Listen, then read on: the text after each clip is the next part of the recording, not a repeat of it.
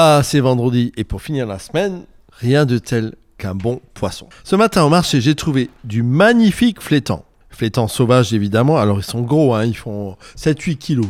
Donc, toujours un petit clin d'œil à votre poissonnier. Ça, des 7-8 kilos, c'est pour 8 personnes. Évidemment, vous faites enlever la tête. Le poissonnier, donnez-lui un pourboire. Il vous enlève la peau noire et il va vous couper des darnes, des grosses darnes.